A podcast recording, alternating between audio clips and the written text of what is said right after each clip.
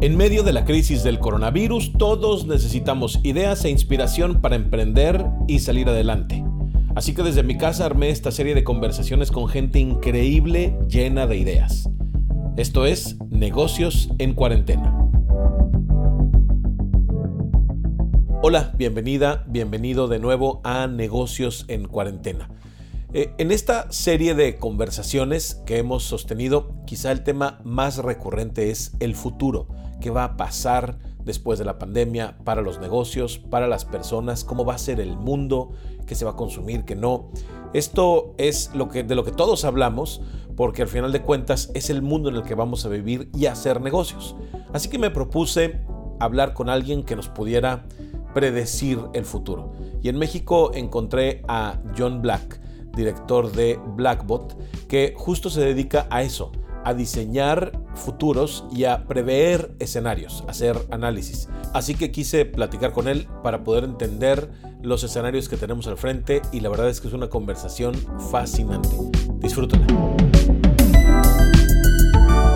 Ya estamos de vuelta en los negocios en cuarentena y hoy tengo eh, Hoy tengo a un tipazo, a un, este, a un invitado de lujo, John Black. Buenas tardes, bienvenido.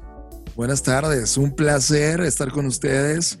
En verdad, gracias Manuel por, por ofrecerme este espacio y venga a ponerle fuego a todas estas ideas que están ocurriendo.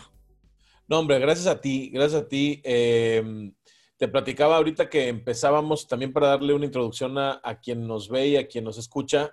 Eh, platicando con, eh, platiqué contigo, platiqué de ti con Genaro Mejía, que lo, entrevistamos hace unos días aquí mismo, eh, buen amigo de los dos. Y, Genaro me llevó así a, escuchar tu charla en Entrepreneur Homeschool, que recomendadísima, tu conferencia. Y luego terminé leyendo un documento tuyo que mm, me abrió como muchos caminos hacia enfrente y no me lo voy a, no voy a adelantarlo. Pero bueno, eh, John, tú diriges Blackbot, que que es una, quiero decirlo bien, Blackbot es una plataforma creativa, hacen creatividad muy dirigida a marcas, a empresas, pero para mí lo más interesante, John, es que eh, eh, Blackbot tiene un motor de pensamiento, esta, esta filial, ¿no? Eh, Black Creative Intelligence, que se dedican a pensar y a pensar mucho. creo que eso, es, creo que eso es, un diferencial importantísimo en este mercado, ¿no? es, creo que le has pegado muy bien. Yo creo que, mira, te voy a hacer muy rápido. Estuve más de una década en la industria de marketing. Sí. Eh, después de estar en una década y de cometer todo tipo de errores, me refiero a pensar que el mundo era distinto, terminé siendo muy crítico de mi industria y entendiendo que la publicidad era algo que tenía que evolucionar urgentemente. Eh, tú y yo como usuarios odiamos el ad, la publicidad, el banner como tal, tenía que llevarse a otros términos de mucho más valor. Y entonces me distancié del mundo de las agencias y comencé a entender cuál era el mundo que, que en serio estaba haciendo las cosas bien.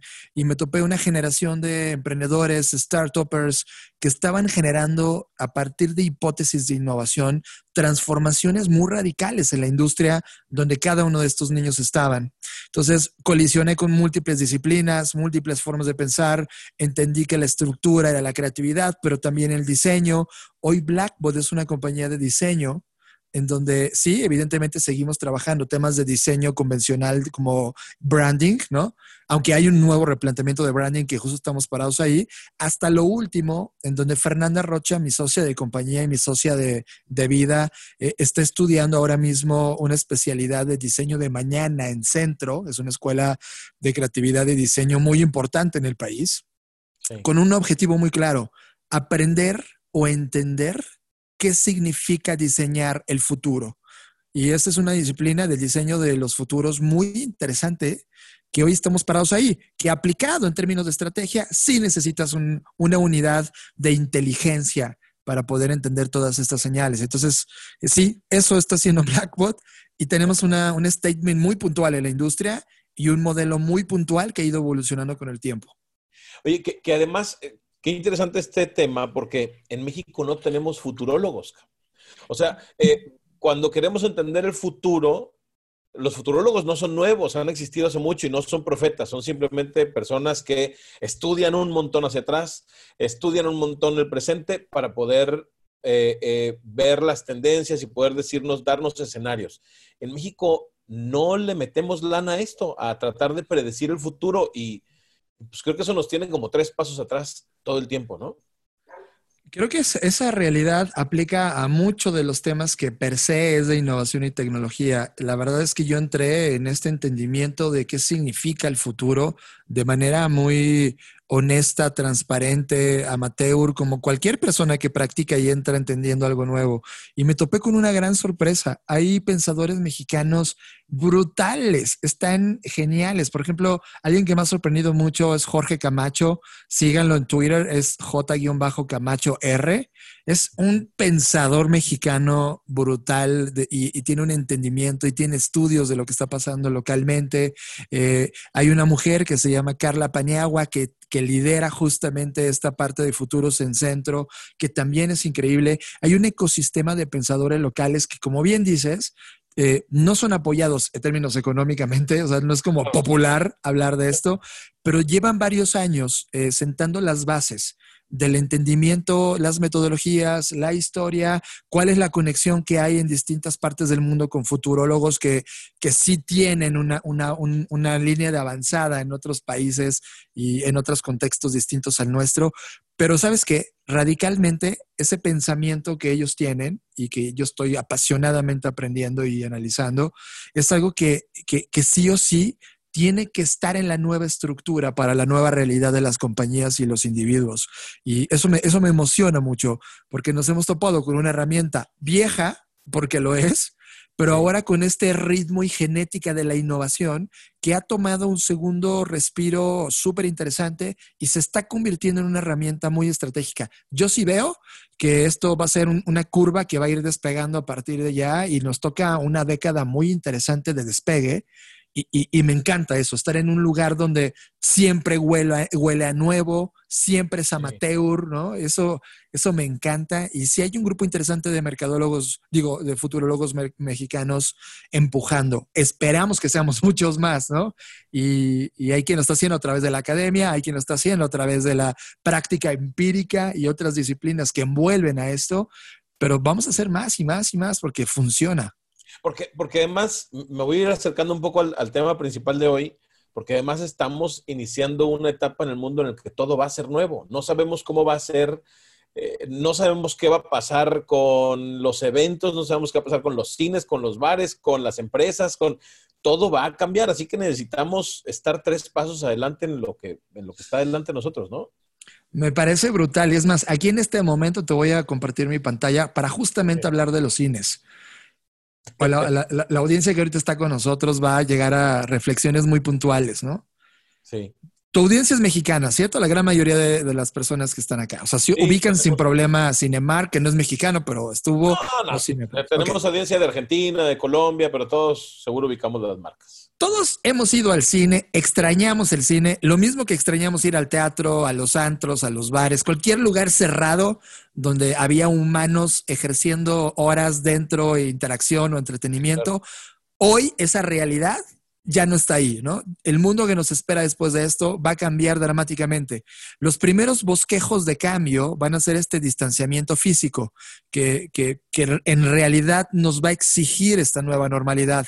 Eh, esto va a extenderse por años, o sea, no es un tema de que cerramos en diciembre y volvemos a la, a la normalidad. Esto va a estar todavía muchos meses más hacia adelante y cada uno de nosotros estamos jugando a través de la arquitectura, el cómo van a ser estos espacios, cómo van a ser la nueva señaléctica para convivir en estos lugares. Ya hemos visto algunas hipótesis de lugares que ya están abriendo, que ya llevan este pensamiento de adelantada, pero por ejemplo, el cine puntualmente, Manuel, es un modelo de negocio tremendamente básico, la verdad. Es, tienes un espacio donde un ser humano que llenaba una butaca te pagaba un dólar por sentarse ahí y probablemente gastaba otro dólar porque compraba palomitas o refresco o lo que sea, ¿va? Entonces tú estabas esperando que en promedio el ticket de un ser humano dentro de tu lugar gastara dos dólares por persona. Y luego te aventabas las proyecciones de qué pasa si lo ocupo al 100%, qué pasa en eh, un lunes o martes, que todo el mundo le, va el gorro. Exacto. Estimabas que, que en el mejor de los casos, por sala te estabas ganando 40 dólares por proyección, ¿vale? En el mundo COVID, en el mundo post-COVID, cuando se abra todo esto y, y este tema de separación social, significa que, o separación física, significa que si alguien lo, lo sientas en un asiento, debe de toda la periferia alrededor de él anularse. Y esto cambia radicalmente lo que concebíamos como un espacio físico. Porque si hoy el lugar estaba recibiendo 40 dólares por proyección, ahora va a estar recibiendo, en el mejor de los casos, la mitad de eso. El primer planteamiento de los modelos de negocio es que tiene que hacer el cine, cobrar doble el ticket. Y es de, damn, creo que nos vamos a enfrentar a un mundo donde el VIP va a ser la nueva normalidad. Si tú llevas este mismo ejemplo al mundo de los aviones, en el mundo de los aviones hoy se está discutiendo sobre cómo tiene que ser el espacio físico de la clase económica, donde todos estábamos juntos. Hoy están anulando el asiento de en medio, pero aún así no resuelven quién está atrás y quién adelante. Es el mismo planteamiento. ¿Hacia dónde creo que sí va a ir? El cine va a dejar de ser solo cine y se va a empezar a volver mucho más complejo, mucho más rico. Aquí en México tenemos algo que se llama Cinépolis VIP, que de llegada el, distanciamiento físico más o menos está respetado, más o menos ellos eh, sin querer ya tienen esta estructura arquitectónica y podrían validarla en los siguientes cines y convertir todos VIP y eliminar el VIP como concepto y que esto se vuelva el estándar de qué significa sentarse en un cine. Pero el problema va a ser quiénes vamos a estar dentro del cine. ¿Qué va a pasar, Manuel? Hay una seria discusión entre, sobre todo quien está empujando esta discusión, son, son toda la industria turística y todo el ecosistema alrededor, aviones, hoteles, etcétera. Están hablando sobre cómo va a ser visitar París, por ejemplo, tú y yo, en el 2021 cuando esto realmente empiece a, convertirse en esa nueva realidad. Y es, primero tú y yo tenemos que garantizarle a Francia que tú y yo o ya nos dio el COVID y nos curamos y estamos inmunes, si es que existe la inmunidad, o dos, que ya nos vacunamos y entonces ya no vamos a ir a infectar a nadie, nosotros contagiarnos. Va a haber un nuevo, eh, dígalo como una cartilla digital, eso es lo que se está discutiendo hoy, cómo se va a crear en donde tu, documento de identificación que tenías para volar, con tu visa en alguno de los países que lo pedían, ahora nos van a exigir algo digital, que va a ser tu Digital ID, o como le vayamos a poner eso, donde venga tu historial de vida, valide quién eres y veamos un poco de tu documentación eh, de salud. Para que entonces Francia, que nos dé exacto, de tu inmunidad, punto. Y entonces París te va a decir, bienvenido Manuel, pero ¿qué crees? Como tengo fila y no puedo meter los millones de personas que metía cada año a mi país, hoy tengo una lista restrictiva y fórmate en la línea y creo que te va a tocar hasta septiembre.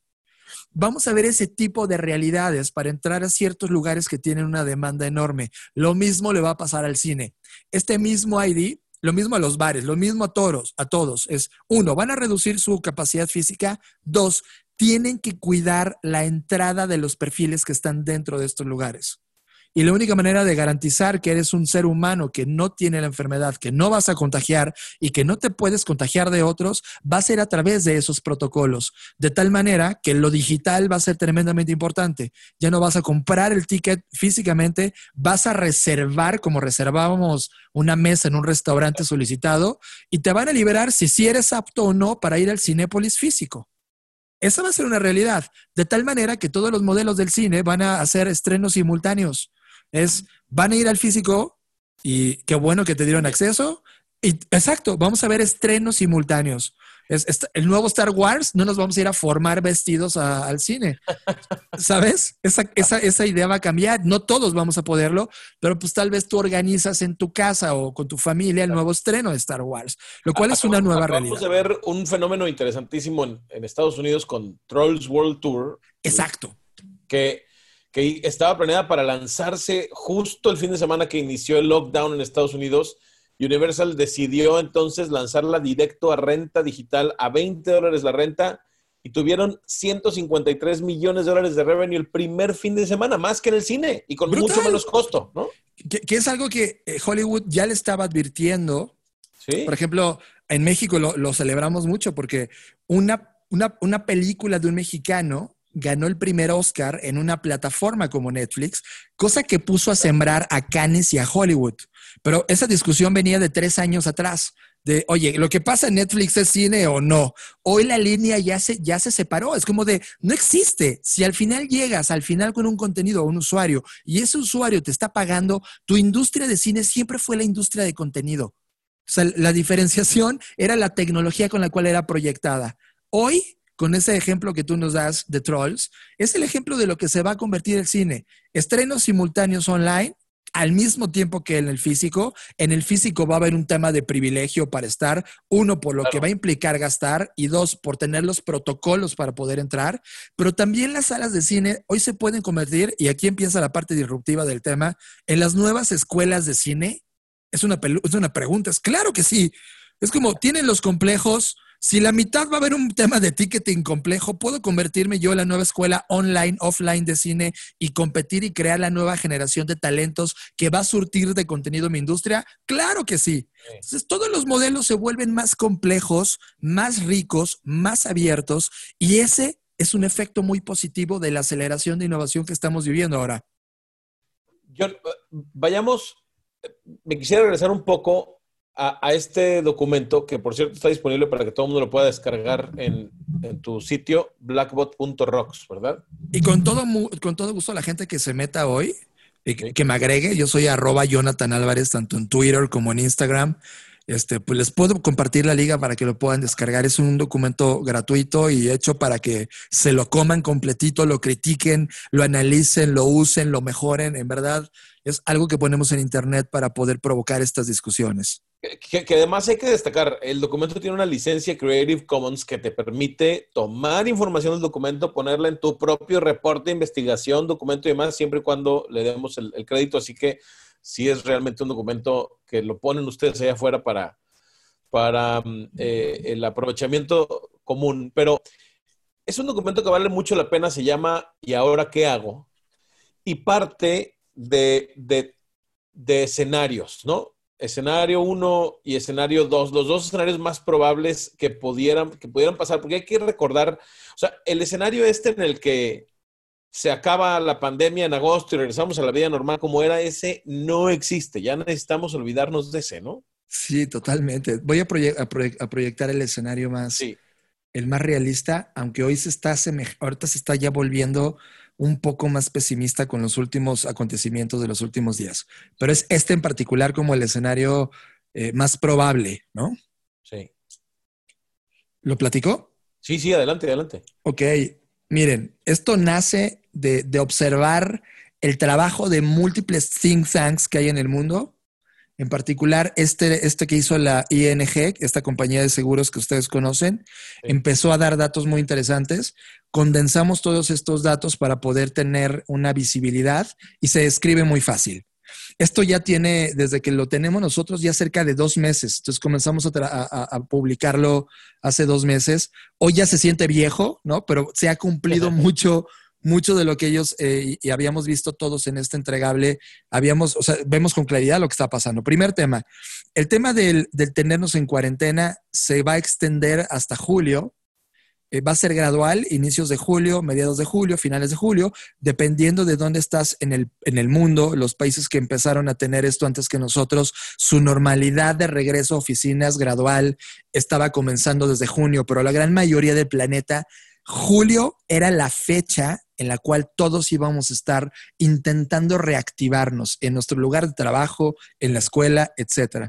El tema de este volado, de, este, de esta perspectiva, era solo si no había un tema de rebrote o solo si nosotros no encontrábamos una excusa mala que nos hiciera regresar de nuevo a nuestra casa.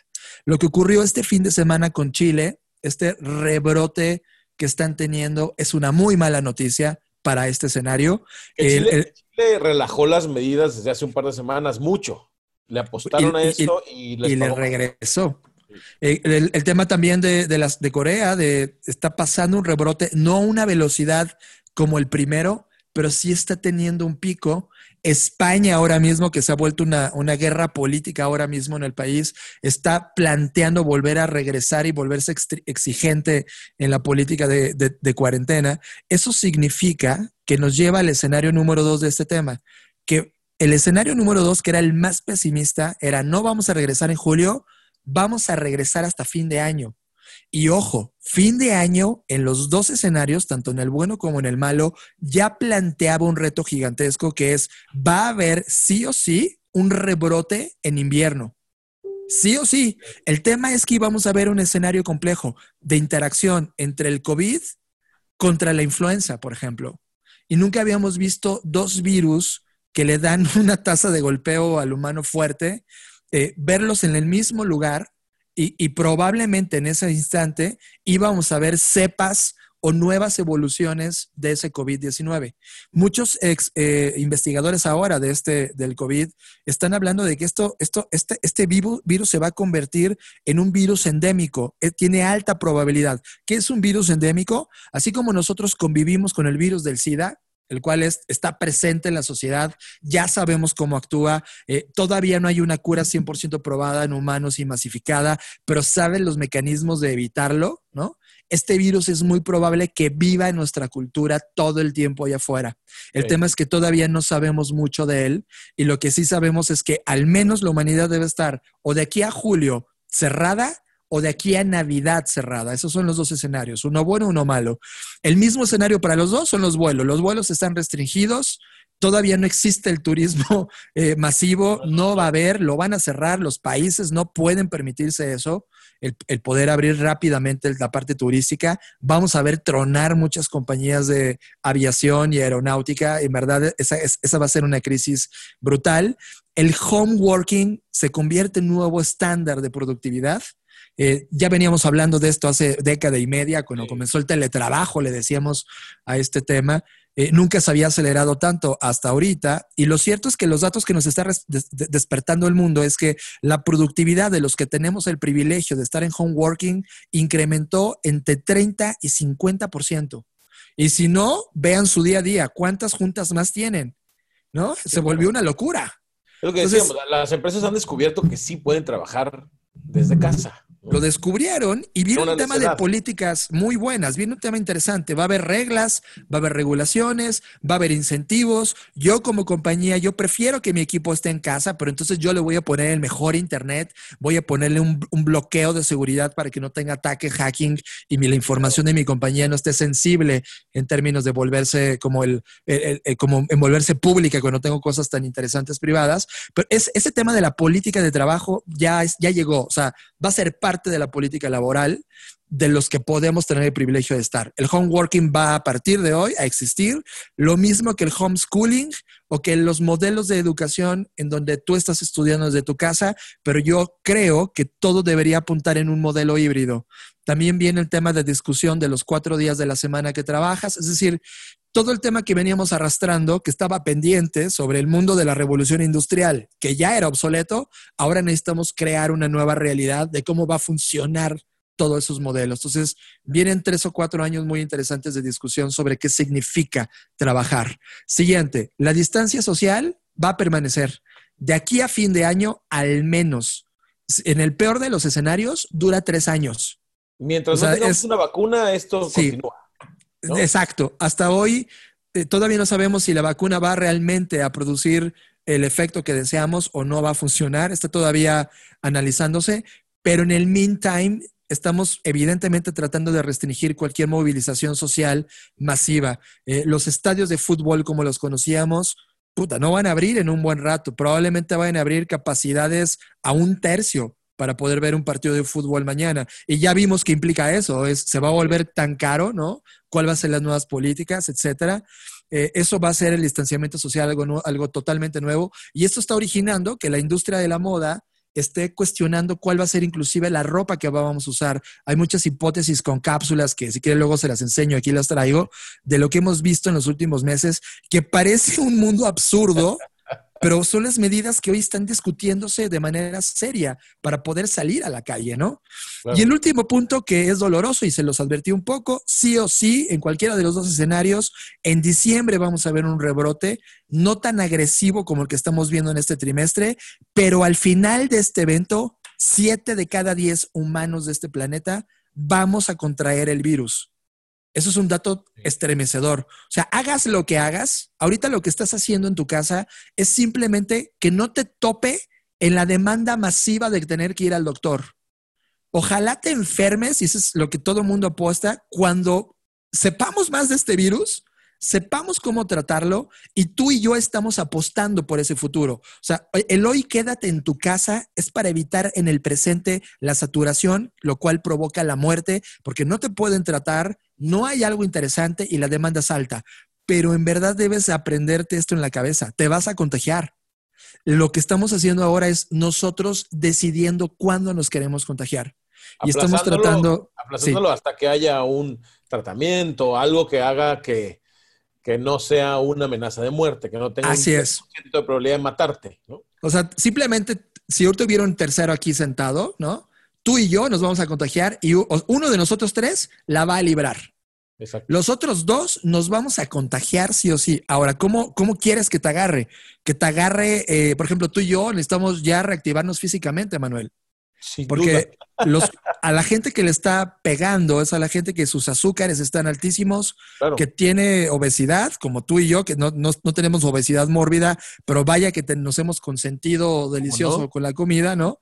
Y que tienen este, hipertensión. Son tres, tres cualidades que, que, te llevan al, al, al, ataque total del COVID. Tú y yo necesitamos desde ahorita diseñar ese futuro inmediato para nosotros, ¿no? Es como, ¿cómo quiero que me agarre? Quiero que agarre, me agarre con un cuerpo ¿Listo para resistir esta, este embate? Sí, perfecto.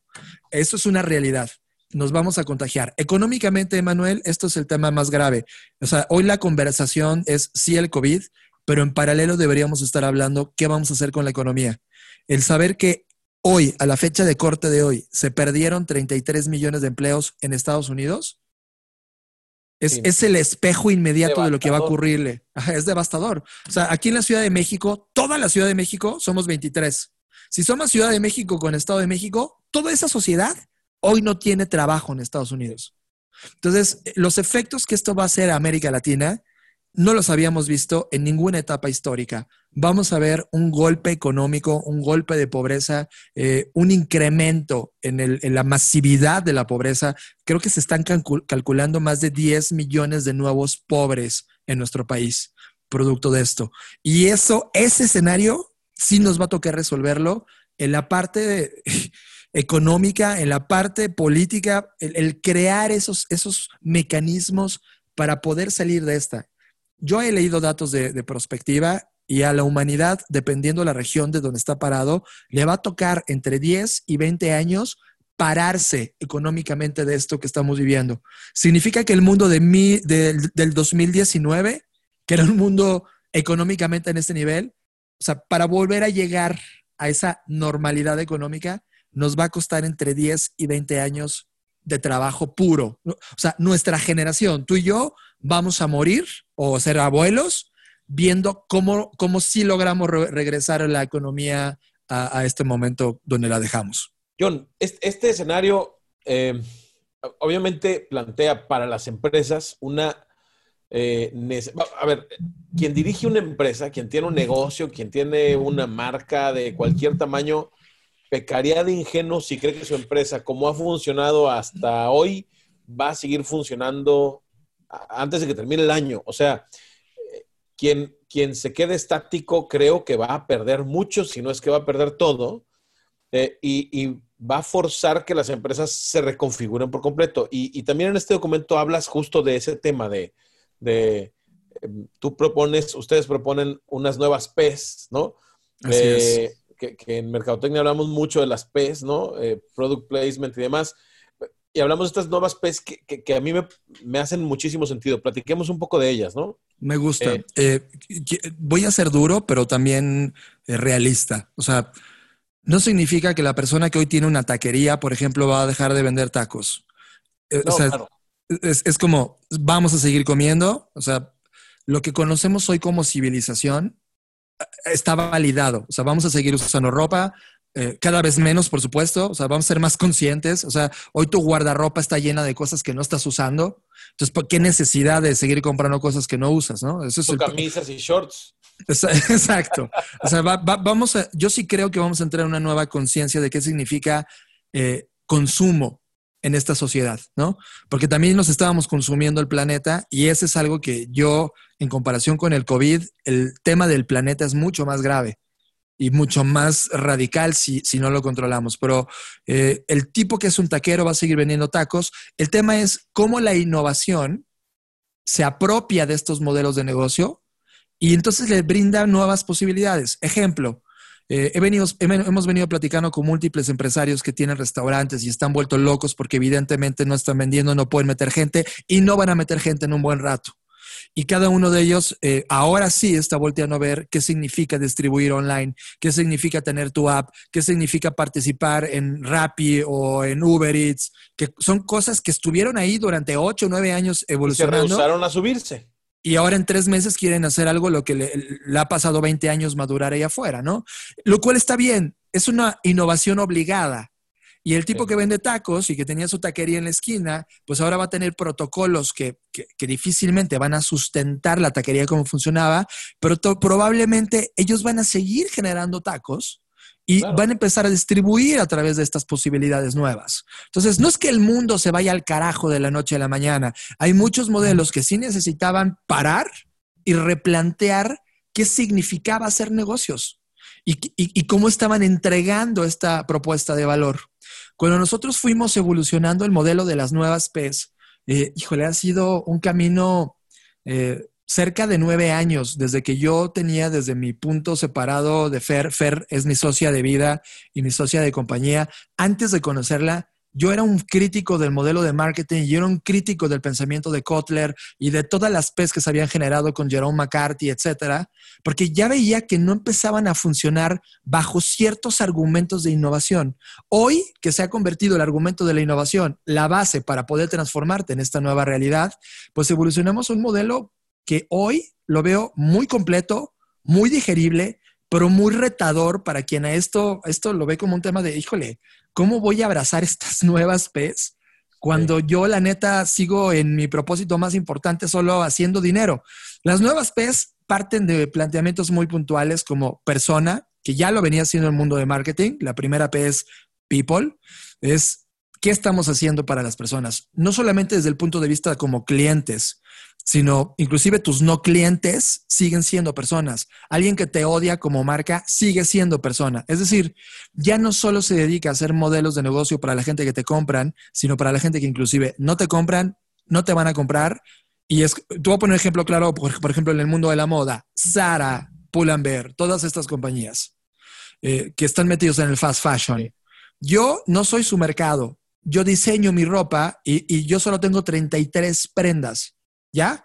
Entonces, ellos diseñaban un mundo de la moda rápida donde comprabas una playera a 220 pesos eh, para que vendiera rápido, pero luego la tirabas y eso se convertía en basura. Esa industria de la moda es la segunda industria más contaminante del planeta. Hoy, cualquier industria, ya sea de la moda o de lo de los tacos, lo que sea, tiene que pensar en todo el efecto colateral de, uno, resolver realmente un problema a las personas y dos, ser lo menos incómodo para las personas a las cuales no estás dirigido. Ejemplo, Coca-Cola vende, su modelo de negocio, está bien. Cabrón, deja de hacer plásticos. El efecto colateral de no pensar correctamente en la gente que no te consume o la gente que ni siquiera te ha comprado y padece la llegada de un plástico en la playa porque se convirtió en basura, es un efecto colateral de eso. John, eh, creo que aquí hay como, una, como un choque de dos culturas muy diferentes, porque eh, eh, bueno, a ver, son nueve P's, entonces seguro no alcanzamos a hablar de las nueve, pero, pero véanlas en el documento. Pero, ah, por ejemplo, las primeras tres son propósito, persona y planeta. Totalmente. Eh, esas tres, vamos, yo que nací en un mundo en el que el medio ambiente nos valía tres toneladas de nariz, Este, y, y que ahora tengo no sé, 15 años trabajando con gente de generaciones mucho más jóvenes que yo y entonces ahora estoy como bañado de otra conciencia.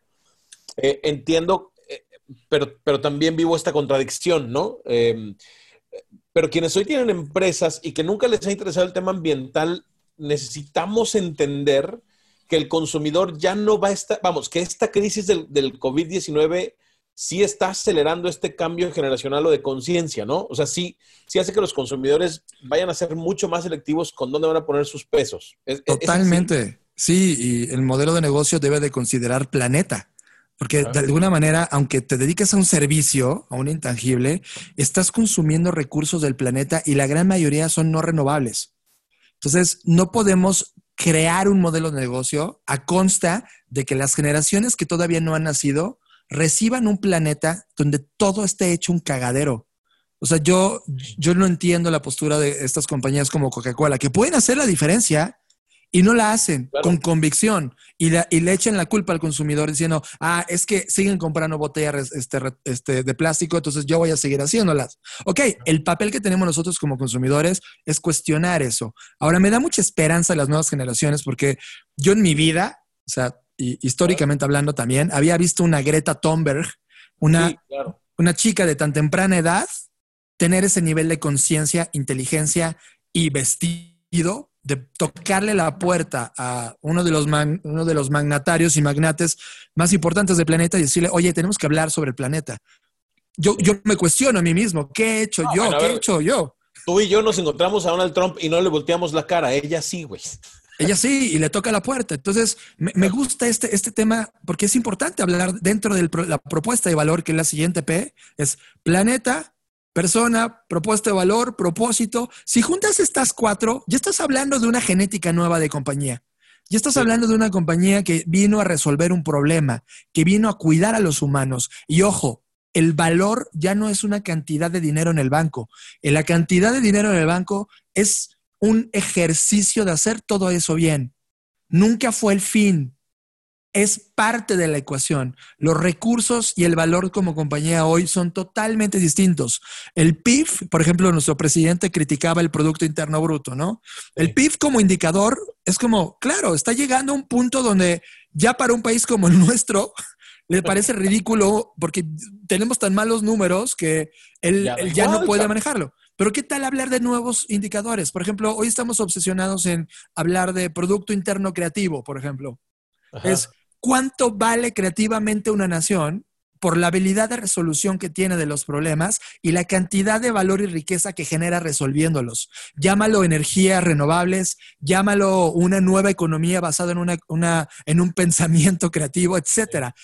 El problema, y es lo rico de este momento, Manuel, es que no hay libros de eso. Nos tocó a ti y a mí ser los nuevos Aristóteles de nuestros tiempos, eh, los nuevos Marx de nuestros tiempos y sentar las bases ideológicas de cómo puede ser ese mundo donde logremos equilibrarla.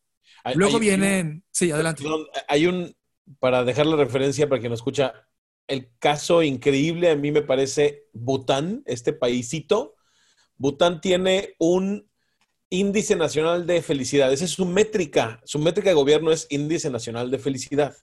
Digo, y en este Índice Nacional de Felicidad, pues incluyen un montón de cosas, incluyendo la, económica, pero es un país que mide, y además es el único país con índice de carbono negativo. Es el único país que, que, eh, que está sanando la atmósfera en vez de, dañándola. Pero en fin, e, ese es un caso interesante, se los recomiendo que lo vean. Pero bueno, estamos hablando de, propuesta de valor, planeta, persona, producto.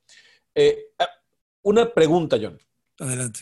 A ver, ¿qué pasa con empresas como Coca-Cola? Que, bueno, Coca-Cola finalmente va a, hacerse un greenwash, ¿no? Este término de va, va a saber comunicar que es muy cool y muy ambientalista y tal, pero ¿qué, le va a pasar a una empresa que no adopte esta, una parte por lo menos de esta eh, plataforma ideológica, vamos, de entender que la huella que deja la empresa va a ser parte de lo que vende y, le va a traer consecuencias? Pues va, va, a tener los días contados cuando las Greta Thunbergs crezcan, toda esa generación de personas que traen esta conciencia y decidan de manera libre no consumir Coca-Cola. sea, Coca-Cola ya lo había resuelto. Tenía botellas retornables, ¿no? Claro. ¿Qué le cuesta regresar a un modelo como esos? Ya estaban ahí. Ahora, si hoy estamos preocupados con nuestra salud, la verdad es que la fórmula de hacer una Coca-Cola podría ellos mismos reinventarse y conservar la Coca-Cola clásica para los que adoren el azúcar, pero ¿por qué no trabajar en la siguiente Coca-Cola? O sea, en verdad, todas las compañías, por buenas o malas que sean, la oportunidad es la misma para todos. Partimos ahora mismo de la misma base, como que las distancias de innovación se volvieron a alinear y ahora es un tema de quién quiere tomarlas. Y, yo soy tan crítico de Coca-Cola, me consta. Coca-Cola, cuando yo tenía 20 años, en todos esos momentos de mi vida, trabajé para ellos muchos años generando proyectos impresionantes y siempre mi discusión al interior de esos proyectos era de, oigan, ¿y por qué no resuelven esto? Eh, porque no es, negocio resolverlo. Pero podría resolverlo. No, pero no, da igual. Entonces, sinceramente, el alma de esa compañía, el propósito de esa compañía, hoy ya no es tan válido. Y hay una frase muy brutal que retumba en mi cabeza. Todos los modelos de negocios creados en el siglo pasado ya no son operables el día de hoy. Entonces, como hemos, hemos visto morir a compañías, no sé, cuando murió Nokia por primera vez, cuando murió este, no sé quién más, Kodak. O sea, hay un ejemplo amplísimo de compañías que han muerto por no entender la velocidad de la innovación y la importancia del cambio. Vamos a ver morir una cantidad de estas compañías en los siguientes 5 o 10 años que te sorprenderías. Probablemente si, si aventamos la apuesta al futuro, Coca-Cola sea una de esas compañías que por no entenderlo pueda, pueda desaparecer. Y es una compañía que tiene más de 100 años en la historia de la humanidad, ¿eh? Entonces, a ese cambio radical lo vemos con ese tema de crear las nuevas propuestas de valor. Y hay un término que me vuelve loco, Manuel, que se llama pulcrum. Sí. Eh, un, gran amigo de nosotros, un español fascinante que tiene una compañía que se llama HDO. Eh, es aquí, es, bueno, está, está radicada en México, pero tiene, sede también en Reino Unido y en distintos lugares del planeta. Nos hizo, nos regaló en esta pandemia un libro que, que, que los hicieron dos diseñadores eh, Stefan Seigmaster y Jessica Walsh, donde hablan de la belleza. Y sabes qué? Olvidamos la belleza.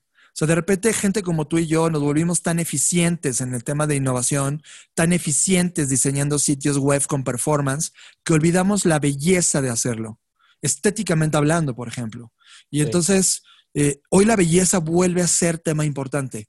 ¿Cuál es la belleza de la música? De repente estoy viendo que están regresando los clásicos de la música y estamos volviendo a escuchar The Beatles y volviendo a conectar con discos que tenían una belleza sonora versus la estética que hoy tiene la música. No estoy diciendo que una sea buena o mala, sino que hay ciertos argumentos en la estética, en esa belleza, que el humano necesita regresar a esos planteamientos. La naturaleza per se es belleza en la estructura misma de cómo está una hoja o una planta, eh, son, son, son lecciones para el mundo de la arquitectura, por ejemplo.